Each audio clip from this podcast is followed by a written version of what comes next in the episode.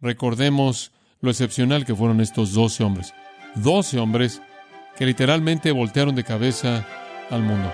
No solo fueron héroes debido a su valentía, sino debido a que cumplieron su meta.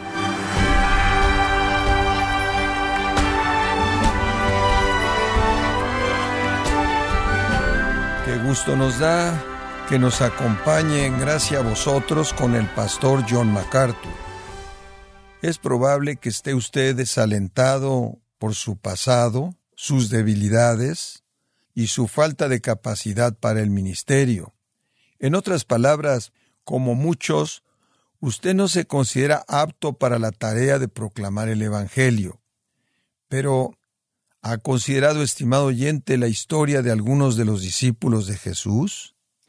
El día de hoy el pastor John MacArthur, en la voz del pastor Luis Contreras, continúa el estudio de los perfiles de los discípulos, mostrándonos que a pesar de sus defectos, ellos fueron escogidos por Cristo para la inefable tarea de edificar a la iglesia.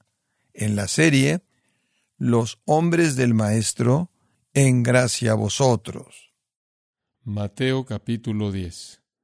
Y tenemos el privilegio gozoso estos días de concentrarnos en este décimo capítulo en los hombres del Maestro, esos individuos tan especiales que fueron escogidos por nuestro Señor para ser sus discípulos. Más tarde serán sus apóstoles enviados a proclamar el Evangelio de Jesucristo al mundo. Es una emoción tremenda para mí, espero que también para usted, descubrir que estos hombres escogidos como los agentes personales de Jesucristo, estos hombres que imaginamos con frecuencia como santos de vitral, con algún tipo de perfección santa, que están por encima del resto de nosotros, no son nada más que personas iguales a nosotros y que Dios está ocupado en usar a todo tipo de personas para cumplir con tareas de muy, muy alto nivel, divinas y espirituales y eternas. Me Impactó particularmente esta semana conforme pensaba en los apóstoles, cuán pocos hubieron de ellos. ¿Sabe una cosa? Cuando pensamos en una iglesia que tiene un gran impacto, pensamos en una iglesia que tiene mucha gente. Estaba hablando con un caballero ayer de Europa que me dijo, sabes, es tan difícil para nosotros porque solo tenemos a 29 personas en nuestra iglesia. Y él dijo, vivo en una ciudad, la ciudad de León, la cual tiene dos millones de personas y solo hay 15 iglesias. Y la mayoría de ellas no tienen impacto en absoluto. Tenemos tanto en contra de nosotros. Sin embargo, conforme usted estudia a los discípulos, usted descubre que estos doce, realmente once, estaban en contra no solo del sistema humano, sino del sistema demoníaco también. Simplemente once hombres fieles, no dotados tampoco de manera particular. Sin embargo, estos hombres literalmente voltearon al mundo de cabeza. Es sorprendente lo que Dios puede hacer con tan solo unas pocas personas. Humanamente hablando, el mundo reconoce a los pocos que atacan a los muchos. ¿Sabía usted eso? Digo, cuando un individuo va en contra de mucha dificultad, el mundo los estima como héroes, aun si pierden. Algunos de ustedes quizás se acuerdan a partir de sus días de literatura de leer el cargo de la Brigada de Luz. Los 600 en Balaclava. Las cumbres estaban dirigidas por soldados hábiles que estaban detrás de un círculo amplio de cañones. El mandato salió, adelante, Brigada de la Luz, vayan por las armas. Los soldados sabían que eran muy pocos en contra del enemigo, sabían que no había manera alguna en la que pudieran ganar, sabían que alguien había cometido un error en el mando, pero no tenían ellos la explicación del por qué. Ellos tenían la responsabilidad de hacer lo que debían hacer o morir. Y como el poeta dice, la mitad de una liga, la mitad de una liga, la mitad de una liga, hacia adelante al valle de la muerte marcharon los seiscientos, el cañón a su derecha, el cañón a la izquierda de ellos, el cañón enfrente de ellos, con relámpagos, en un ataque con disparos y escudos, con valentía, avanzaron al valle de la muerte, a la boca del infierno, cabalgaron los seiscientos. A lo largo de la historia, los recordamos como héroes. no porque ganaron, sino porque eran tan pocos en contra de tantos, y habla de una valentía tan grande y una devoción tan grande al deber. Y después estuvo ese registro tan grande que conocemos como el cargo de Pickett en la guerra civil. El ejército de la Unión tenía a su mando las cimas, tenían las cimas a cargo de tres veces la cantidad de hombres que Pickett tenía bajo su mando. Fueron apoyados en la retaguardia por un ejército poderoso. Sin embargo, el general Lee dio el mandato a atacar. El mandato vino a través de su subordinado, el general Longstreet. Y Longstreet se enfrentó a Pickett, quien era el que estaba a cargo de los hombres, y él no podía hablar. Y él se puso de pie, titubeando sin decir una palabra, y Pickett le dijo, general, debo avanzar. Y Longstreet, casi con el corazón quebrantado ante el prospecto de la muerte inevitable de la flor del ejército del sur, no podía hablar una palabra. Entonces él meramente afirmó con su cabeza, y Pickett salió y la orden de Pickett fue el mando grande heroico de la guerra civil, pero los hombres cayeron como césped ante Laos. Recordamos su valentía, recordamos su devoción al deber, pero perdieron. Yo creo que hay algunas cosas más sorprendentes que estas. Como puede ver, los hombres pueden ser valientes. Los hombres pueden estar dedicados a cumplir su deber, pero él todavía es un hombre, y debido a que el hombre es débil, él no puede superar ciertas dificultades. Pero es realmente lo opuesto cuando Dios entra en acción, porque Dios puede tomar a unos cuantos y él puede vencer al enemigo más grande de todos. Shamgar, un juez en Israel, un día escoge una vara usada para picar a un buey y con él mata a seiscientos enemigos. Y después estuvo Débora y Barak. Y poco después de la gran victoria de Débora y Barak, un nuevo enemigo se levantó en la tierra de Israel. El enemigo fueron los madianitas y asociados con los amalecitas, en cierta manera dominaron Israel por siete años. Israel llegó al punto en el que estaban a punto de ceder a este dominio opresivo cuando Dios levantó a un hombre excepcional llamado Gedeón. Gedeón estaba listo para enfrentar en la batalla a los madianitas y sus aliados los amalecitas, y él congregó a su ejército, y su ejército era de treinta y dos mil hombres. Dios dijo, son demasiados. Treinta y un mil setecientos son demasiados y él lo rebajó a trescientos hombres. Y en jueces 7:12 describe al enemigo. Y los madianitas y los amalecitas y todos los hijos de Israel estuvieron al este del valle y el valle de Moab. Y eran como langostas, como multitud, y sus camellos eran sin número, como la arena que está al lado del mar, como multitud. No significa que Dios no podía contarlo, significa que no había manera en la que usted podía contar cabezas o animales. En cierta manera eran como la arena del mar. Y aquí estaba Gedeón con sus trescientos. ¿Sabe usted quién ganó? Gedeón. Y lo único que hizo es hacer mucho ruido y los madianitas y los amalecitas se mataron los unos a los otros en la confusión. Como puede ver, cuando usted añade lo sobrenatural, entonces los pocos no solo se vuelven héroes debido a su valentía y a su devoción, sino debido a su victoria. Y quizás esto resume el punto. Primero de Samuel capítulo 13. La lucha aparentemente interminable con los filisteos se está llevando a cabo. Saúl es el monarca que está reinando sobre el pueblo de Israel. Y de nuevo enfrentan una batalla con los filisteos. Están en una situación severa, muy mala. Y conforme usted avanza a lo largo del capítulo 13, va de malo a peor a peor. Versículo 5, primero de Samuel 13. Los filisteos se congregaron para pelear con Israel.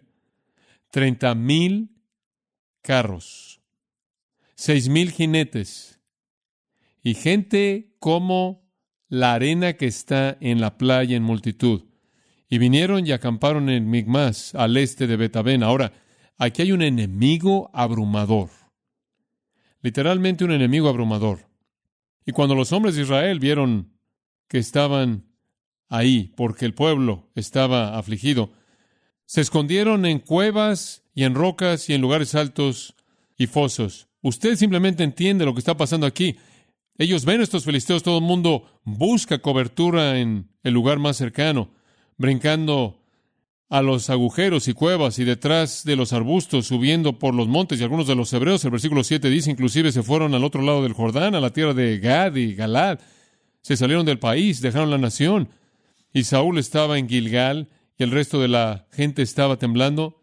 Enemigo abrumador, versículo 8. Se tardó siete días, según el tiempo establecido por Samuel, pero Samuel no vino a Gilgal y el pueblo se dispersó. Él está un poco ansioso ahora y Saúl dijo, traedme un holocausto y ofrendas de paz. Ahora él está tan nervioso que él va a hacer algo religioso para que Dios se involucre. Entonces el versículo 9 dice que él ha ofrecido un holocausto y Saúl dijo, traed este holocausto.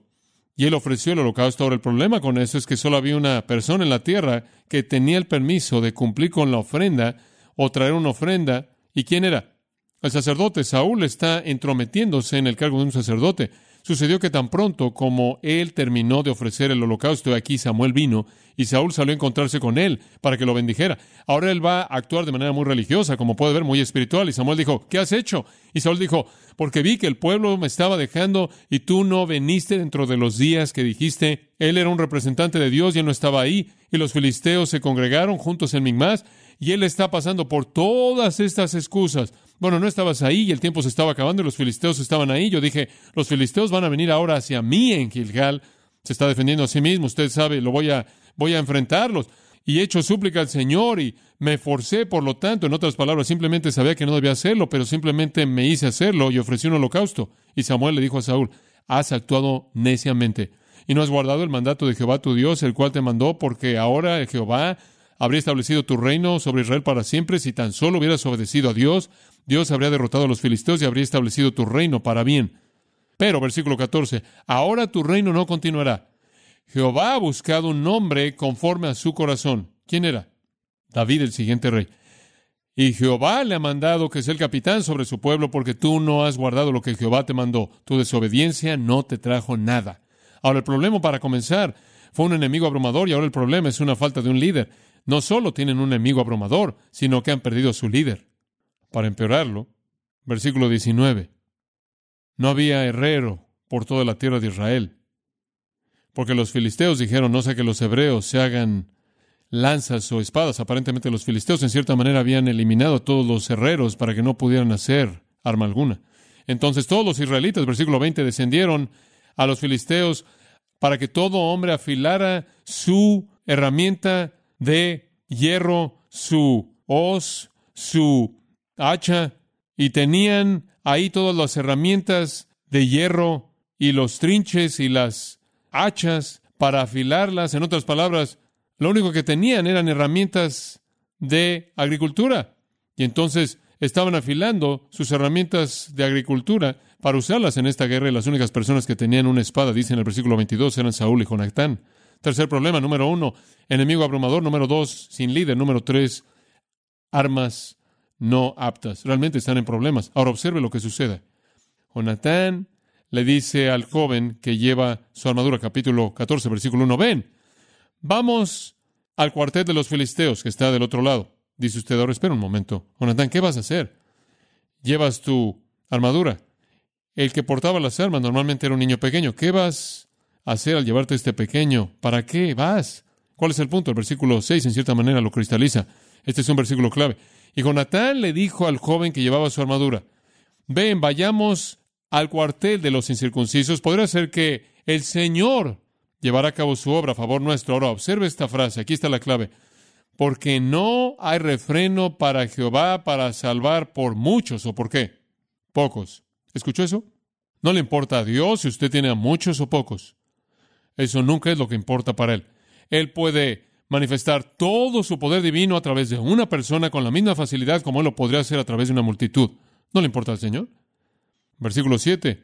Su portador de armas le dijo, haz lo que esté en tu corazón. He aquí, yo estoy contigo conforme a tu corazón. Ahora, es, este es un buen chico, este es un buen joven. Muy bien, Jonatán dice, tú y yo vamos allá y vamos a enfrentar a los filisteos. Y él dice en el versículo 10, si dicen, venid a nosotros, entonces subiremos. Porque Jehová los habrá librado en nuestra mano, y esta será una señal. En otras palabras, Dios, vamos a confiar en que tú nos des una señal.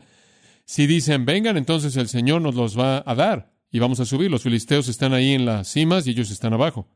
Y entonces ellos llegaron ahí, versículo 11, y dijeron, oigan, allá arriba, soy Jonatán y mi paje de armas. Versículo 11, y ambos se abrieron ante el cuartel de los filisteos, y los filisteos dijeron, he aquí los hebreos vienen de los agujeros en donde se han escondido. Y los hombres del cuartel le respondieron a Jonatán y a su paje de armas y dijeron, suban a nosotros y les vamos a mostrar algo.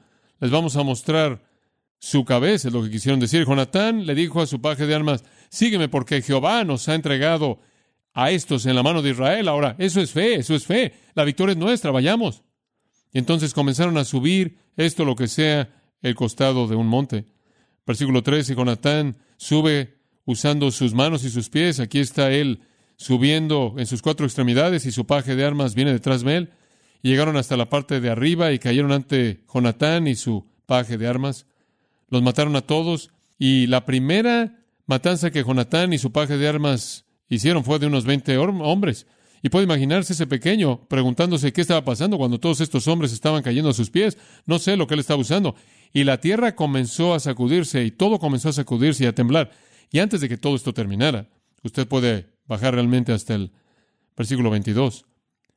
Todos los hombres de Israel que se habían escondido en el monte Efraín, cuando habían oído que los filisteos huyeron, ellos también los siguieron en la batalla. Entonces el Señor salvó a Israel ese día.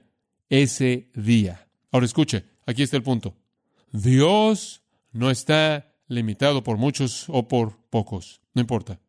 No solo Dios puede hacer los héroes debido a su valentía y a su devoción, sino debido a su victoria. Ahora regresemos a Mateo 10, con eso como trasfondo, recordemos lo excepcional que fueron estos doce hombres. Doce hombres que literalmente voltearon de cabeza al mundo. No solo fueron héroes debido a su valentía, debido a su devoción, su obediencia, sino debido a que cumplieron su meta. Literalmente establecieron la iglesia. Y usted y yo somos el producto de su trabajo. Tocaron un mundo entero. Extendieron el reino. Simplemente estos doce. Uno de ellos infiel. Once personas fieles, humildes, simples, así como nosotros. Y estamos de regreso a donde comenzamos. Escuche, ¿qué tipo de personas usa Dios? Él usa el tipo común y corriente como nosotros. Él usa a los que no están calificados. Dios está ocupado en aceptar a personas no calificadas porque nadie está calificado. El Señor usa a líderes fuertes, valientes como Pedro, que inician planes, formulan estrategias, confrontan, mandan a la gente y que cometen grandes, grandes errores. Y usa almas humildes, gentiles, no visibles como Andrés, que no buscan la prominencia, pero traen de manera callada gente a Cristo. Y Él usa a hombres celosos, apasionados, que no hacen concesiones orientados a la tarea, desconsiderados, ambiciosos como Jacobo, como también a gente amorosa, sensible, tierna, orientada a la gente, que cree, íntimos, que buscan la verdad como Juan. Él usa personas escépticas, analíticas, mecánicas, lentas en su proceso de análisis, con fe débil, sin visión, pesimistas, hombres inseguros como Felipe. Y él usa hombres que buscan la verdad, honestos, abiertos, con mente clara, que meditan, que están rendidos profundamente como Natanael, Bartolomé, que están llenos de fe y entendimiento, sin embargo, están llenos de fallas por pecados serios, tales como el prejuicio. Ahora, vamos a conocer a dos más, Mateo y Tomás. Versículo 3. El segundo grupo de cuatro es Felipe, Bartolomeo, Natanael, Tomás y Mateo. Tomemos a Mateo primero. Mateo es mencionado en toda lista, siempre en el mismo grupo, pero nunca nada es dicho de Mateo y nunca nada es dicho de Mateo, excepto por una cosa insignificante. Y observe Mateo 9.9 y ahí es donde lo encuentra. Marcos y Lucas ambos hacen referencia a lo mismo, nada más que en unas cuantas palabras, y eso es todo lo que sabemos de Mateo. Y conforme Jesús pasó de ahí, vio un hombre llamado Mateo sentado en la mesa de recaudación de impuestos, y él le dijo, sígueme, y él se levantó y lo siguió. Y cuando Mateo coloca su nombre en la lista, en el capítulo 10, versículo 3, él dice, Mateo el publicano. Y quiero apresurarme a añadir que ningún otro discípulo en la lista jamás se asocia con su trabajo. ¿Por qué es que Mateo dice Mateo el publicano? Digo, Eso no es algo de lo que estás orgulloso, ¿no? Un publicano era el ser humano más odiado, menospreciado en la sociedad de Israel. Y Mateo nos está mostrando su humildad genuina y sentido de indignidad pecaminosa. ¿Por qué es que Mateo hace un comentario de sí mismo en el versículo 9? Conforme Jesús pasó de ahí, vio un hombre llamado Mateo y dijo, sígueme. ¿Cuál es el punto de meter eso ahí? El punto está que en los versículos 1 al 8, Mateo está dando una demostración de que Jesús vino a perdonar pecado. Versículo 5, tus pecados te son perdonados. Versículo 6, el Hijo del Hombre tiene poder sobre la tierra para perdonar pecados. Y Mateo se mete ahí en un versículo para mostrar que de hecho Jesús puede perdonar pecados. Porque él se ve a sí mismo como el pecador más vil. Esa podría ser una razón por la que Mateo nunca habla. Él nunca hace una pregunta, él nunca hace un comentario, él nunca aparece en un incidente. Él simplemente no tiene un rostro, no tiene voz a lo largo de la narración entera de los evangelios. Y bien podría ser que su humildad nació a partir de su sentido abrumador de su pecaminosidad, que él estaba tan abrumado por el pecado de su vida, que una vez perdonado, la gracia era tan abundante en su caso que él se sintió indigno inclusive de hablar una palabra. Y entonces él es el hombre callado hasta que el Espíritu de Dios le pide que tome su pluma. Y entonces se le da el privilegio de escribir la apertura del Nuevo Testamento, 28 capítulos, de la majestad del Rey de Reyes mismo. Mateo fue un traidor. Mateo fue un extorsionador. Mateo fue un ladrón. Mateo fue avaro. Mateo fue una paria social. Un rechazado. Y lo sabía. Como puede ver, ser un publicano era ser un recaudador de impuestos y lo que eso significaba era que usted como judío era usado por el gobierno romano para recaudar impuestos que los judíos debían darle a Roma y usted en cierta manera trabajaba para el opresor, usted era un traidor de primera clase. Y no solo eso, sino que compraba el derecho por recaudar impuestos y entonces le pagaba al gobierno, usted compraba su derecho para entrar al sistema. Y después el gobierno estipulaba cierta cantidad de impuestos que debía ser recaudada y eso era dado a Roma. Y después usted tenía la libertad de recaudar lo que usted pudiera de la gente y se lo quedaba. Y entonces habían sobornos y atajos que tomaban los extorsionadores, abusos más allá de lo que podemos llegar a soñar. Odiaban a un publicano tanto que el Talmud decía, es justo mentir y engañar a un publicano. Esto es el Talmud, dice eso, no la Biblia, entonces mantenga eso en mente. Ningún recaudador de impuestos jamás se le permitió testificar en una corte porque sabían que eran mentirosos y recibían sobornos. Ningún recaudador de impuestos o publicano jamás podía entrar en una sinagoga o templo para adorar a Dios, porque estaban aislados de Dios, y esa es la razón por la que en Lucas 18, cuando usted tiene al publicano, dice, y el publicano, estando de lejos, se golpeaba el pecho y decía, Dios se propicio a mí, ¿qué? Pecador. Él ni siquiera podía entrar al lugar. Eran los peores le habían dado la espalda a su pueblo. Habían comprado un lugar en un sistema mal opresivo, un sistema pagano y circunciso en donde la gente adoraba un Dios falso, al emperador, traidores. Habían dos tipos. Estaban los Gabai, G-A-B-B-B-A-I. Eran los recaudadores de impuestos generales, recolectaban impuestos por propiedad, por ingresos estandarizados. Aparentemente no había tanto dinero a ese nivel. Después estaban los moques, M-O-K-H-S.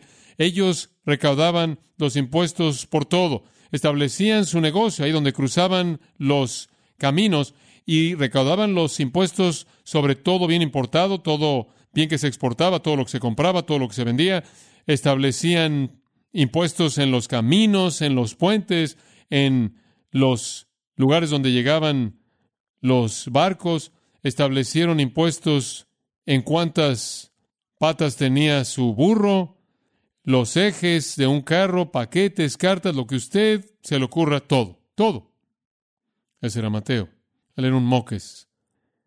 Imponía impuestos sobre todo. Hubieron dos tipos de moques. Había uno que se llamaba un gran moques.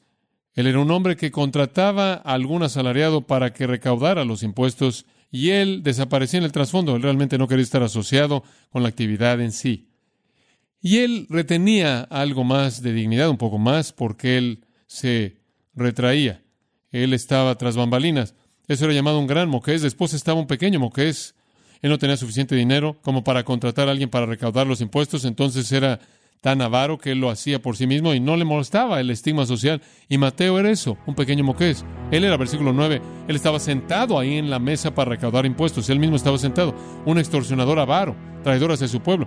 Creo que lo que hace tan fascinante para mí también es que él también tenía un nombre Leví, lo cual indica que él realmente estaba en el flujo de la tradición judía. Y lo que también es interesante es que en el Evangelio de Mateo a usted le puede interesar saber que hay más citas del Antiguo Testamento que en Marcos, Lucas y Juan combinados. Entonces Mateo conocía el Antiguo Testamento, de hecho él cita de las tres secciones del Antiguo Testamento que conoció un judío, la ley, los profetas y el hagiografa, los escritos sagrados. Mateo conocía la ley de Dios en el Antiguo Testamento, sin embargo, no tenemos idea en que él estuviera interesado en cosas espirituales. Pero cuando Jesús viene, le dice, sígueme. Y él se levantó y lo siguió instantáneamente.